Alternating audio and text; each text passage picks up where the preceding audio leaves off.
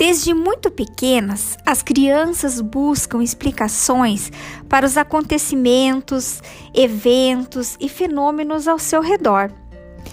Elas formulam teorias provisórias tentando explicar aquilo que vivem, são curiosas e buscam compreender as questões relativas ao mundo ao seu redor.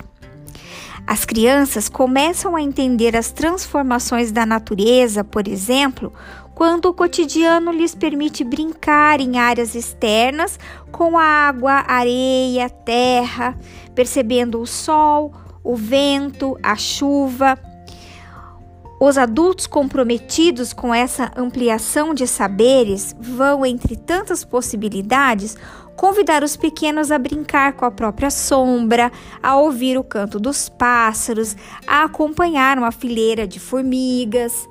As brincadeiras com o elemento ar inspiram o correr, pular, voar, soprar, etc. São brincadeiras que promovem a movimentação do corpo, ampliam a visão e os sentidos, que trazem a contemplação e remetem a uma ideia de leveza. Brincadeiras com penas que observam ou imitam pássaros com asas também são consideradas brincadeiras desse elemento da natureza. E as petecas, pipas e todos os brinquedos que dependem de aerodinâmica também são do ar. Que tal fazer aviõezinhos de papel para brincar com o seu pequeno? Vamos lá?